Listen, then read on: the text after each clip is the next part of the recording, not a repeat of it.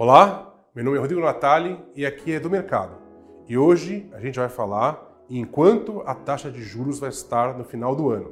A gente está falando da Selic, que é a taxa base da economia brasileira e que, em toda reunião do Copom, o Banco Central decide qual o novo nível dela. Temos vindo de um movimento de alta. A Selic chegou a estar 2% ao ano e hoje, como falamos, encontra-se em 4,25%. Mas em que nível ela vai estar no final do ano? Hoje em dia tem duas formas de você tentar saber qual é a opinião oficial das pessoas. Uma é através da opinião na mídia, que tanto os bancos soltam através de seus economistas-chefes, ou subgestores que vão através de entrevistas. E se você olhar o mercado futuro de pré, você também encontra em qual nível que aposta-se que a taxa de juros vai estar.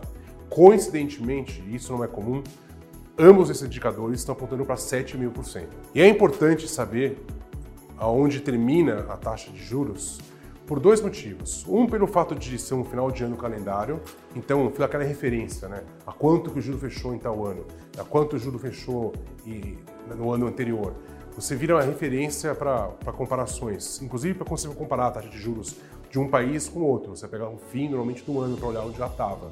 E dois, porque a gente vai entrar no ano que vem no ano eleitoral. E isso é muito importante, porque num ano eleitoral é natural que os governos eles tendem a não querer dar notícias negativas e impopulares para que isso não atrapalhe a reeleição. Então é bem possível que no ano que vem a gente não veja mais altas de juros é, é mais barato politicamente o governo ser mais agressivo dentro desse ano e manter a taxa estável até cair no ano que vem, do que correr o risco de, no ano que vem, ter que puxar os juros. Um contra-argumento para isso seria dizer que o Banco Central é independente, logo não, existe essa, essa discussão é, entre a política dele para o mercado de, de juros contra o que seria ideal para o governo. Mas, historicamente, a gente sabe que isso é verdade, não só no Brasil, como em outros lugares que em ano eleitoral, normalmente os bancos centrais sempre, mesmo independentes, tendem a ser menos ativos. Então, é uma forma de dizer o seguinte: o nível de juros que a gente tiver no final desse ano provavelmente vai ser o nível de juros que a gente vai ter no que vem. E aonde está hoje em dia essa curva? Né? 7,5% contra 4,25%. E como que a gente chega nesse nível?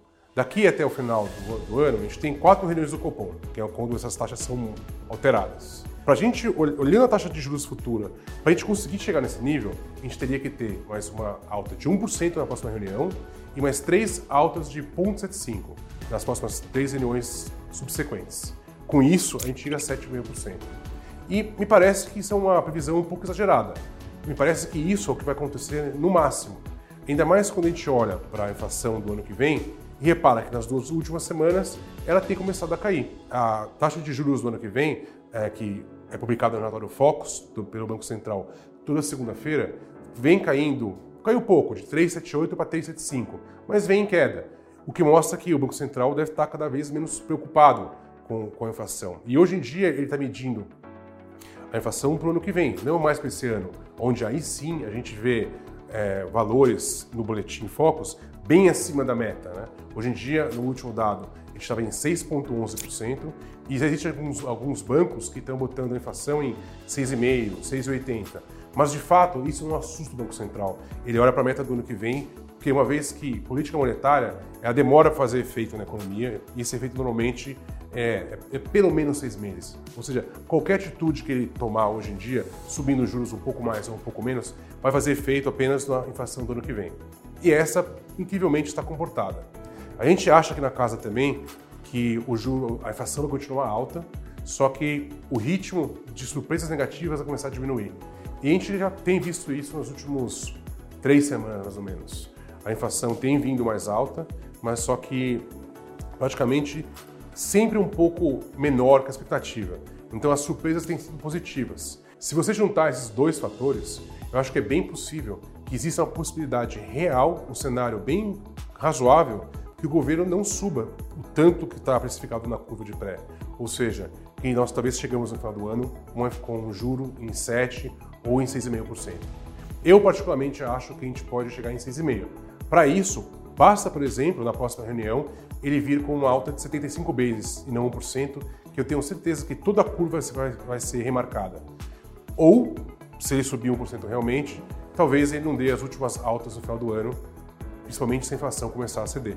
A gente sabe que o Banco Central ele está reagindo à inflação, ele não está sendo proativo. Logo, se a inflação começar a diminuir, ele vai reagir e vai ser menos agressivo na hora de subir. Isso tem um impacto marginal no câmbio e na bolsa. Teoricamente, juros menores é melhor para a bolsa, porque o custo de capital das empresas diminui e as pessoas que calculam o valor das ações normalmente usam o juro para fazer o cálculo de fluxo de caixa descontado. E para o dólar, uma parcela da população acredita que tem dinheiro que vem para cá buscando juro alto, se o juro acaba sendo menor, é menos entrada de capital, é dólar um pouco mais para cima. Então é isso, a gente acha que o que está na curva hoje em dia é o máximo, é 7,5%, não passa disso, acha que é bem provável que seja abaixo disso, e eu pessoalmente acho que existe uma chance razoável de a gente ver no final do ano a gente rodando juro a 6,5%. Se você gostou desse vídeo, não se esqueça de dar um like e de se inscrever no canal.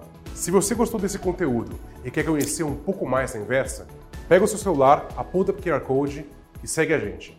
Obrigado, meu nome é Rodrigo Natali, do Mercado.